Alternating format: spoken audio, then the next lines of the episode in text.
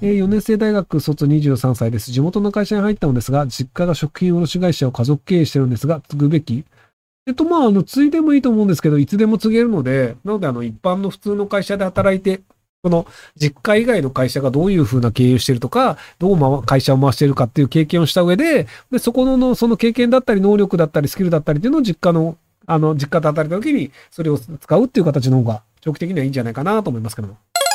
えー、ひろゆきさんは大企業で働きながら少ない時間で好きなことをするか、バイトをしながら好きなことをにたくさん時間を注ぐか、どちらがいいと思いますか？大企業で働いた方がいいと思います。あの、バイトをしながらだと、結局あの、生活費が稼げなくなって、バイトの方が勤務時間は長くなります。あの、まあ、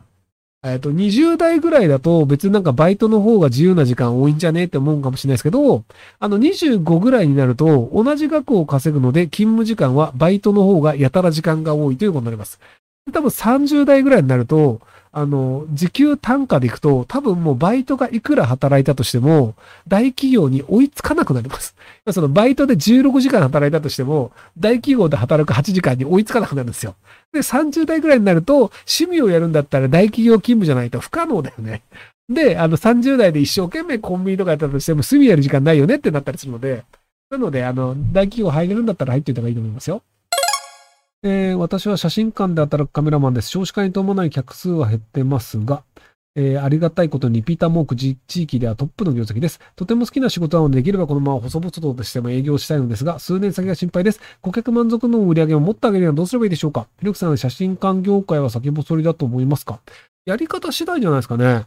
あの、結婚式とかで写真撮りたいとか、じゃあそのなんかあの親戚一同集まった時に、あの、なんか写真撮りたいとか、そのおばあちゃんのなんか赤樹です？白樹です？とかなんか、まあ、そういうあのイベントごとに写真撮りたいみたいなのは全然あると思うので、なので割とその高付加価値の写真館っていうのは結構需要はある続けると思うんですよね。あの、安い店と、めちゃめちゃ高い店の両方残ると思うんですよね。あの、結構高い店っていうのは、それなりの質が高いので、いいものをちゃんと取りたいと思ってるから、その3000円で中途半端なもの頼むぐらいやったら、1万円できちんとしたもの欲しいよねっていうカテゴリーと、で、別にもう何でもいいから写真なら何でもいいっていうのは、もうデジカメとかさ、スマホでいいじゃんっていう風になってたりするので、なんでその1万円払ってでもちゃんと写真撮ってもらいたいよねっていう需要は、今後も残り続けるんじゃないかなと思いますけど。ただその写真館という、そのあのスタジオを自分で構えて、で、そこでずっと家賃を払い続けるっていうパターンだとランニングコスト的に厳しいと思うので、なので、あの、ランニングコストがかからない形にして、その、あの、親戚一同集まるときにそこの家に行って写真を撮るみたいな、その、あの、呼ばれていくっていう方がランニングコストが低いから利益率も高くなるんじゃないかなと思いますけども。えー、こんにちは、無能者です。チャット GPT に人間の悩みを答えてもらう YouTube 動画を最近作り始めたが、ましたが、登録者ゼロなんです。登録者数を増やすために、ひろゆきさんだったらどんな質問させますか？もうこの時点で多分 YouTube 向いてないなと思いました。そう。あの、チャット GPT に面白い質問をして、それを動画にすれば、チャンネル登録者数が増えるだろうというところが、まず間違ってます。要はその、えっと、動画の内容が面白かったらなんとかなるだろうって思っちゃってると思うんですけど、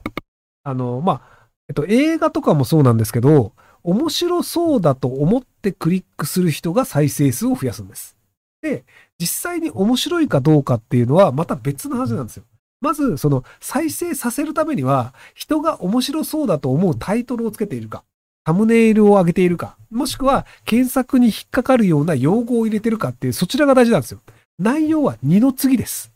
あの、まあ、えっと、再生した後に面白かったら他の動画も見てみようとか、チャンネル登録しようってなるんですけど、まず最初は再生させるが大事なんですよ。なので、あの、なんかボーボーリングをしますみたいな、あの、女子がやってるボーリングをしますみたいな、チャンネルとか見てもらえばわかるんですけど、なぜかやたらに肉体を強調するものが多いんですよ。スタイルだったりとか。っていうので、結局じゃあなんでそうなのかっていうと、あの、サムネイルを見てクリックする頭の悪い男がいるから、それやるっていうのがあって、で、内容はもうクソつまんないんですよ。別にだって、ボーリングめっちゃうまいわけでもないからね。っていうのがあるので、なのでその、内容で勝負をしようっていう時点で YouTube 向いてないと思います。なのでまあそのチャット GPT 流行ってるし、なんかそういうのをやったら見る人いるんじゃないかなっていうのが始まると思うんですけど、似たようなチャンネルいっぱいあるので、それをクリックしたいっていう気持ちにはならない。えっ、と、はじめまして。私は今、都内の私立高校に通ってるんですが、えー最近難聴を患ってしまい、周りの声がほとんど聞こえないのですが、学校である教員が私に対してわざと小さい声で接してくるという意地悪をしてきます。先日、障害者手帳を取得して学校に送ったところ、障害者はうちの学校無理だけど強制退学かもしれないと言われています。教員からの言がそれをやめさせる方法ありますか？ひろゆきさんならどうしますか？えっと、あの、すげえ性能のいい補聴器をつけて、その補聴器をつけてるということを黙っててください。なので、聞こえないふりをし続けるっていうので、多分、あの、聞こえないだろうと思って悪口を言ったりっていうのをやると思うので、でその状態でその補聴器の、あの、聞いてるのだったりとか、録音とかを使って、あの、こういうこと言われましたっていうのになると、割と後でいろいろと、あの、労働基準監督命令が出るみたいなんですけど、で、障害者だからクビにするっていうのは、かなり難易度高いんですよね。なので、あの、そこら辺も含めて、あの、クビにするというのが難しいので、もしそれが障害者が理由だよねって言ってるのであれば、また労働基準監督署コースになったりするので、なので、あの、そこら辺の、その、今持ってる、あの、なんかメールだったりとか書類だったりとかで、何か労働基準監督署に持っていけるものがあるかなっていう確認をしてみて、弁護士さんに相談するといいんじゃないかなと思いますけど。